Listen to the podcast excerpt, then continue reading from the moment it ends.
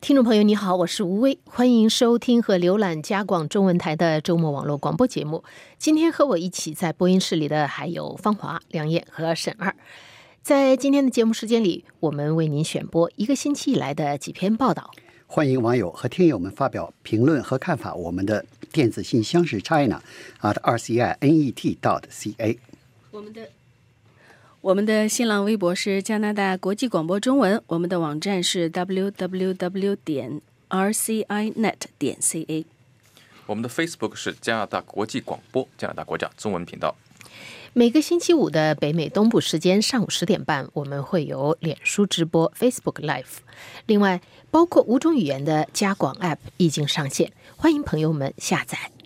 在接下来的时间里呢，我们就来为听众朋友们和我们的网友们来介绍一下本星期的几篇报道。第一篇报道是由芳华为您准备的，讲的就是北美职业冰球队啊存在一种欺负人的文化，实际上就是欺生吧，对吧？这个这个霸凌，霸凌。凌霸这个欺生啊，这个在很多的呃，在很多的场合跟单位呢都存在这个东西。最近被加拿大媒体曝光的是，先从这个多伦多的一个著名的私校，这个男校呢，呃，叫圣 Michael 这个男校呢，发生的所谓欺负人文化被曝光出来。这虽然发生在呃同学之间，就是新生呃受到这个所谓的老生的欺负，你必须得经过什么侮辱，非常带侮辱性的这种环节行为之后呢，你才能好像被接受。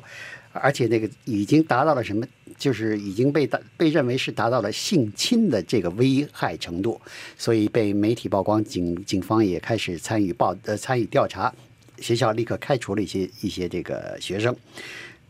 这个消息出来以后呢，加拿大的原来的一位就是曾经跟芝加哥黑鹰冰球队啊一块儿呢拿了两次斯坦利杯冠军的这一位冰球球星呢，他叫达尼埃尔卡西罗。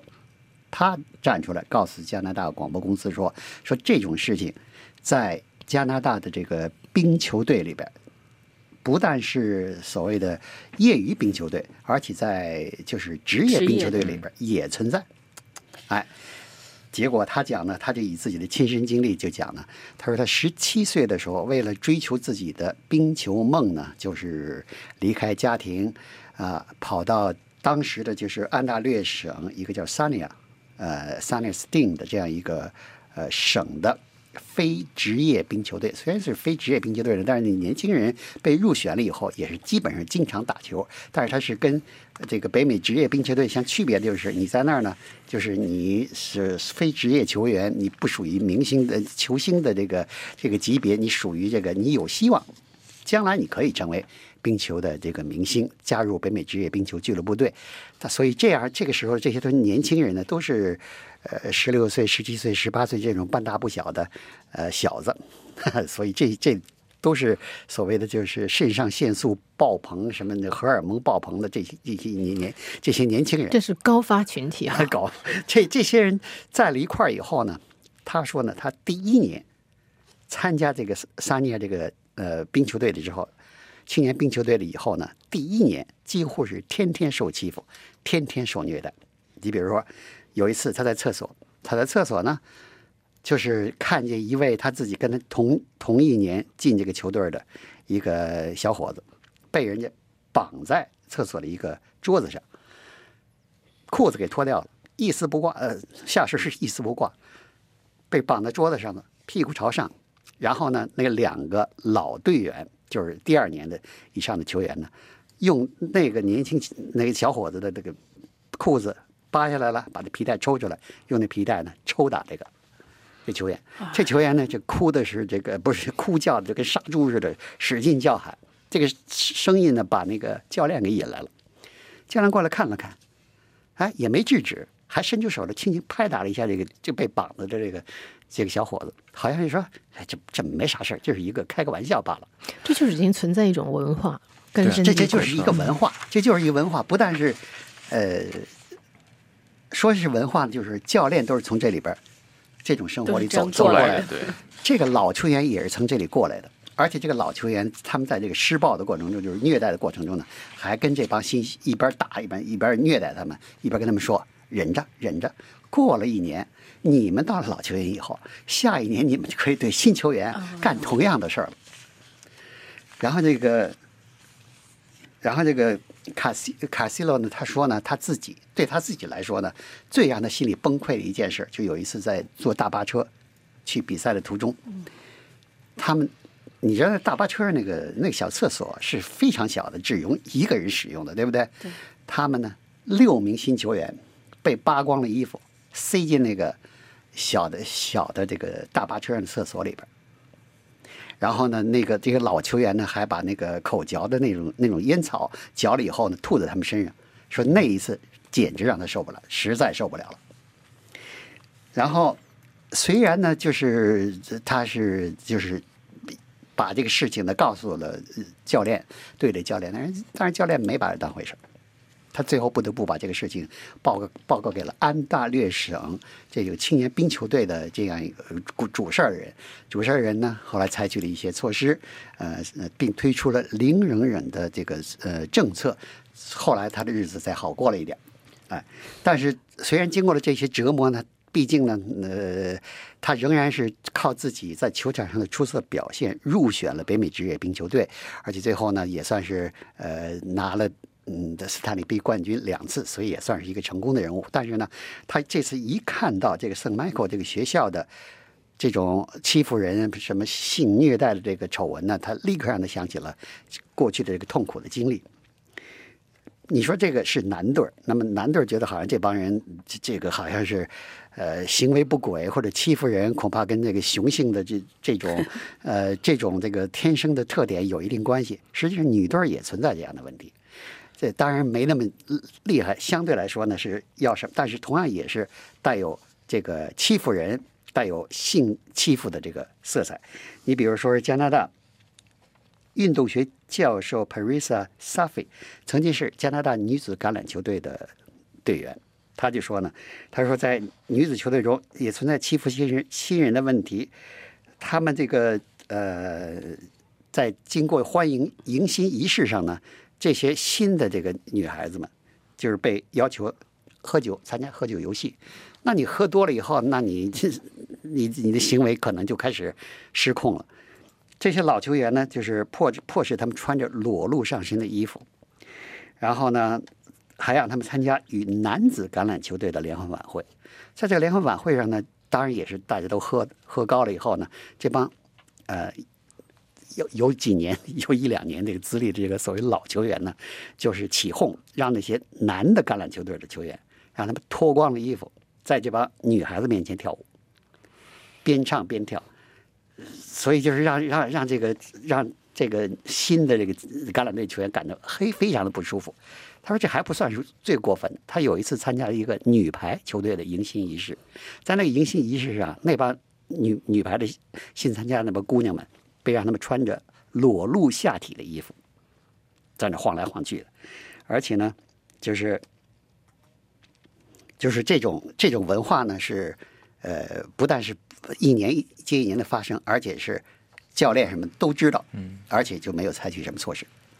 这个就是以前我记得看过一些，就是上寄宿学校的，不管是英国寄宿学校还是什么，尤其是男校，就是男男好像在男男生聚集的地方，就像你说十六七岁这个群体，真的就是说是特别普遍的一个现象。基本上是，除非是说有明确的规定，而且严格的规定，否则的话，你如果是放任这些这一帮半大小子在一起的话，他一定会有这种大欺小、老的欺欺负新的这种这种现象。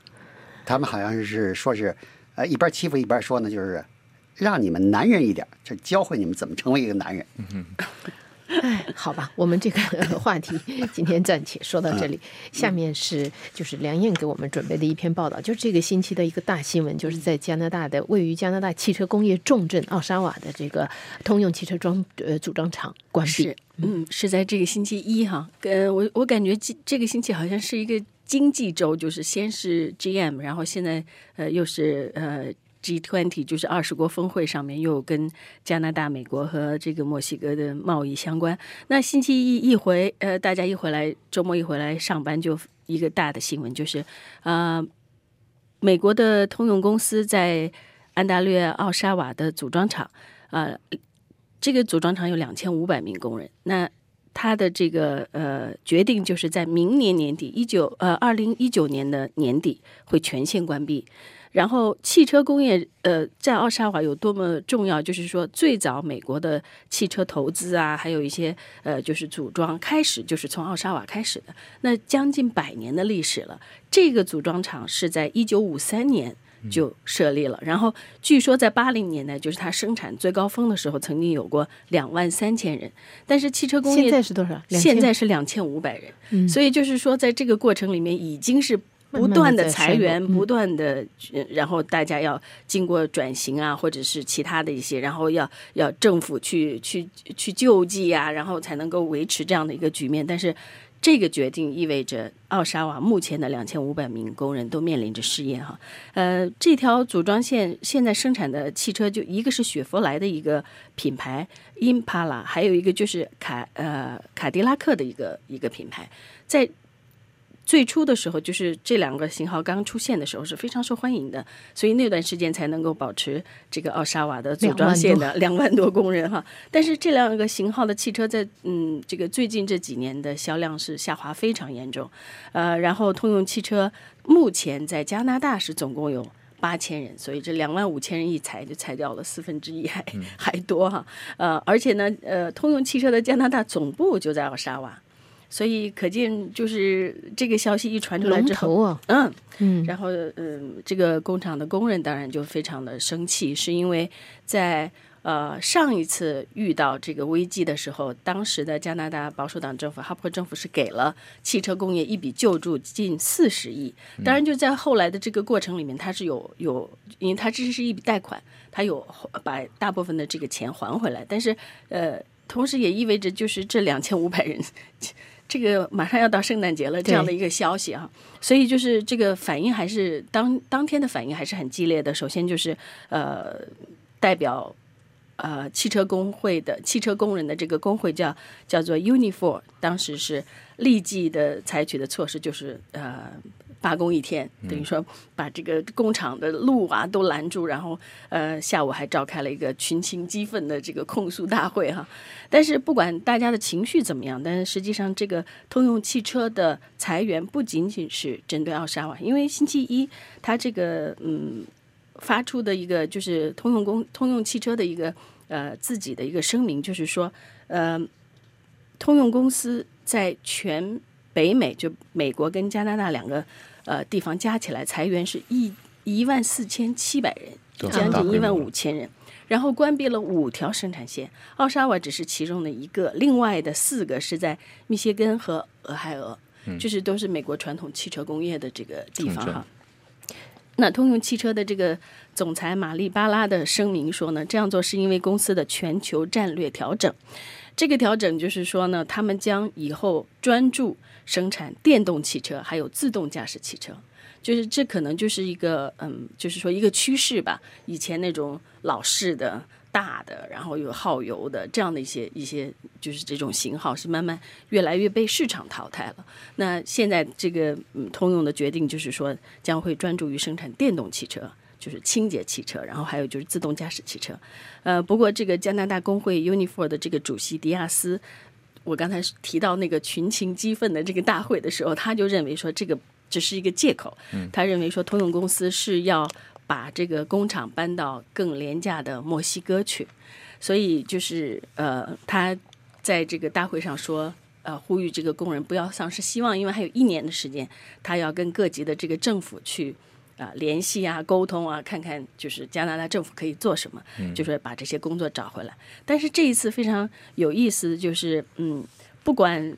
以往的时候，呃，政府的这个态度啊，呃，会是说嗯。会尽力，或者看看政府能做什么。但是在这一次通用汽车的裁员过程当中，就是三级政府从从呃市级的政府到省级的到呃联邦的，他们都呃就是说在这之前没有听到这个消息，是当时呃是在这个消息发布的前一天，就是在星期天的晚上，是 CBC 还有其他一些媒体先发布说。嗯，通用公司明天要有这样的一，个这很奇怪。啊，所以这个就然后就据说，呃，比如说这个安大略省呃保守党呃进步保守党的这个省长福特说，他听到这个消息就给通用汽车打了电话，他说当时他问了几次说我们省政府可以做什么，然后最后他的。就是他的感觉上是说省政府无能为力。那你看联邦的这个，就是说，呃，这个呃，怎么说呢？舆论的风向，就是他们说话的这个方式，也是说我们会尽力安置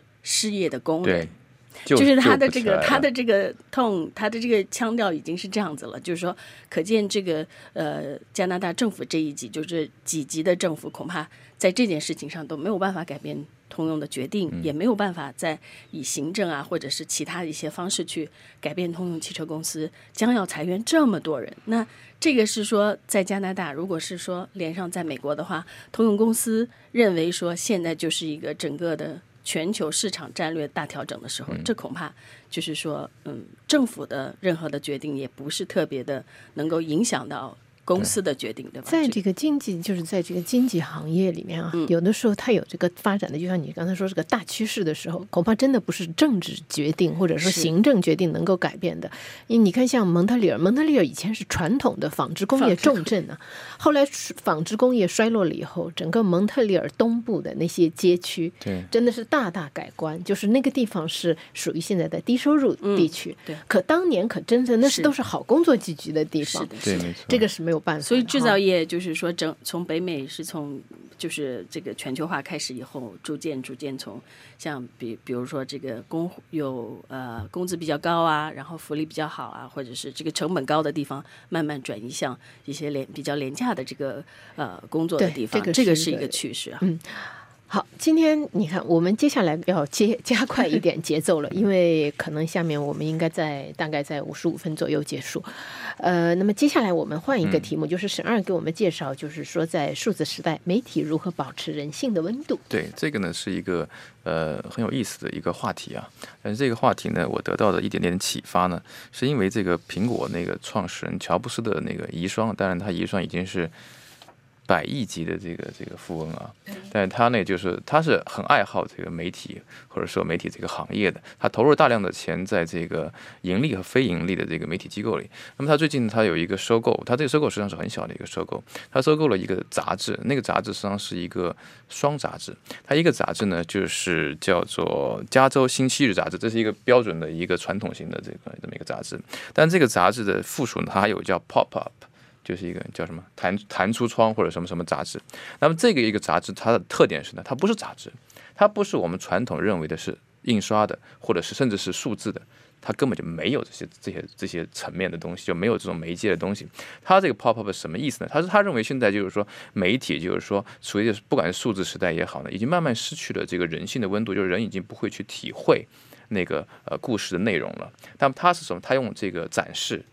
演出、现场的方式。来告诉人们一个场景，来真正触动人们的内心。我举个例子，比如说我们讲很多这个呃移民的故事，非法移民的故事。那么他们从墨西哥过来，他们得跨越这么很热的沙漠，但大多数人只看了这个故事，你是不能感同身受的。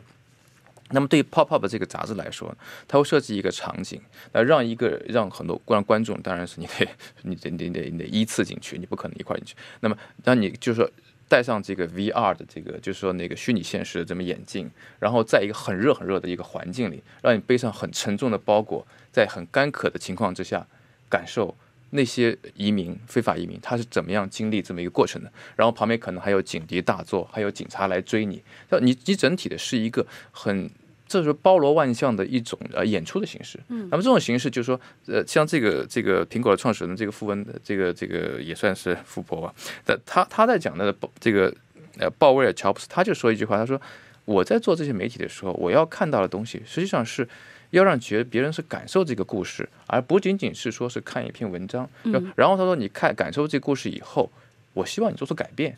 就不是说你看完这个文章以后放到一边，这就是为什么我觉得现在媒体在数字时代，其实上它有一个问题，就是说它更多的信息、更多的数字，但实际上它带来是人性的减少。你看到那个数字并不能带来你的改变，你看到那数字并不能带来你的行动，但这个呢是可能是可能传统媒体很难理解的一点，就是说你必须。给别人带来行动，你才有意义。不然的话，别人只是看那个故事，可能那个带来的真正的结果会很小很小。嗯，好的，好，谢谢，谢谢谢谢沈二。呃，我们接下来就是刚才梁燕介绍的都是就是说是大概是就是新新闻方面的这个介绍了通用公司通用汽车公司官场的这个事情。那么芳华，你做了一篇报道，就是对这个对这个通用公司的这个决定做出了一些分析。最主最主要的就是说是这个决定呢，第一是大势所趋，第二是不是针对加拿大？嗯比如说当时这个刚才梁燕也提到了，这个工会主席呢，呃，可以说是捶胸顿足的，就是说这个东西绝对不能接受，我们要是誓死也要是跟这个呃通用汽车公司对着干，把这个把这个一定要把这个已经做出的决定给它再转回去。实际上呢，嗯，这专家们说。这是根本做不到。第一，呃，汽车工业的转型这是大势所趋，不但是美国的这这个汽车工业这样，世界其他的汽车工业行业都是这样。只不过美国呢走了两个极端，一个就是说是走电动汽车这个极端，另外一个呢，你说省油，它不。不造这个省油车了，它造那个耗油耗油大的车，它造那个专门造那种大的这个皮卡，跟那个 S SUV 多功能越野车，这也是因为市场需求，就是市场需求。你你造那些小轿车省油，人家不买，人家要买就直接去奔着电动车去买了，这是真省油。或者呢，就买就买那种耗油多的油耗子那车，那个皮卡啊，那个我有一次加油站，我这边加油，比如几十块钱加满了，人家我看那个上一次给加油那个 一百五十块钱，加了一百一十升油。快成坦克了，就是就是这简直就是开着坦克上。但是呢，这个车有人买，哎，你看街上跑的这皮卡什么越越来越多，所以这个趋势就在这儿。所以呢，像刚才说的，这个呃，二十号这个车组装的这样的这个这个中型的轿车，嗯，没人买，所以呢必须转型，没人买的车只能砍掉。第二个呢，从汽车工业来说呢，这个厂关不关，危险大不大，就看它已经已经有多少年了。梁燕说，那个是百年历史的车，那个厂房超过53年对超超过超过四十年，基本上就说你就等着关厂吧。阿什瓦那个厂早就超过四十年了，五三年对，到53现在对，嗯，所以呢，从这个从这个两点来说，你根本不可能把这厂救回来。那么说了，那么你刚才把一个新的电动汽车放在这儿，重新建设新厂，不不也挺好吗？您说了，呃，新的电动汽车呢，百分之因为呃新签订的这个北美自由贸易协议规定，百分之七十五的一定要在北美大陆生产。电动汽车的主要零配件来自亚洲。嗯，你要是不管你是在加拿大生产还是在墨西哥生产，都绕不过去这百分之七十五的限额。所以刚才那工会说是厂子都跑到墨西哥去了，实际上也不对。也不对，这个电动汽车是不可能在墨西哥，也不可能在加拿大生产，因为是北美百分之八十的汽车市场在美国，嗯，所以呢，它要在美国设厂就没有关税的问题。尽管百大部分零件来来自亚洲，我我不出口，我就在我本国销售，就不受这关关税限制。所以从这个经济趋势来看呢，这个决定就只能是这样。而且呢，特朗普上台不是这个决定的源头，只能说是特朗普呢可能是加速了。比如原来可能在过起了一个过推波助过半年，澜的作用。在一年再发生这个事情，人家给给你提前了就是。对，而且你要是说我从我还不记得说有哪一次说因为要关要关闭工厂的决定，因为工会的反对能够再再转回来的，这个恐怕是好像绝无仅有，没有好像没有发生没有过。没有过先例哈。嗯，好的，下面哎呀，时间不多了，但是这个题目可是非常重要，二十国峰会。对那么，请你呃梁燕，你帮我给我们介绍，主要重点介绍一下，是就是关于北美自贸协议的这一这一部分吧。就是今天还有新发展。进到呃不直播室之前，呃，在呃二十国峰会正式开始之前，三国领导人，墨西哥、美国和加拿大的领导人，最终是签署了新的北美呃自由贸易协议。呃，这是加拿大的叫法，美国愿意叫呃美国墨西哥加拿大协议，然后加拿大愿意叫加拿大美国墨西哥协议。不管怎么样说，就是这是一个新版的北美自由贸易协议，终于签订了。但是签订它有一个呃阴影在上面，就是实际上美国对加拿大的这个呃进口的钢材、铝材的关税还没有完全的消除，所以这还是接下来加拿大要跟美国继续谈判呃的一个一个焦点。但是呃这个周末大家可以关注一下 G20 就是二十国峰会究竟会发生一些什么样的大事？包括呃，这个特朗普要跟习近平中国国家主席见面呢、呃，就是说贸易协议或者是说全球的这个秩序、经济秩序会怎么走？恐怕这个周末还是很重要的。对，要摆个宴会弄不好，是鸿门宴。鸿门宴，所以大家就就是说，这个加拿大人非常关注的就是这个北美自贸协议啊，这个这些事情。但是呢，从整个国际在国际舞台上来说，这个事情恐怕会完全被这个特席会或者是说特朗普和习近平的这个会议会晤给压过去。是的，是的没。错，嗯，因为那个这那一方面那个贸易战可能更加厉害。因为是世界的呃第一、第二大经济体，两个呃这两个大到底是以后合作还是要 crash，就是要撞到一起，这还是非常非常引人注意的一个新闻哈。好的，我们谢谢大家。今天的题目非常的丰富，而且是也是这个星期的非常重要的一些这个话题。那么我们今天的节目呢，到这里就结束了。谢谢商大了，谢谢沈二，我是吴威，谢谢您的收听和收看。希望您继续支持我们的节目。啊，下次再会，下星期再会。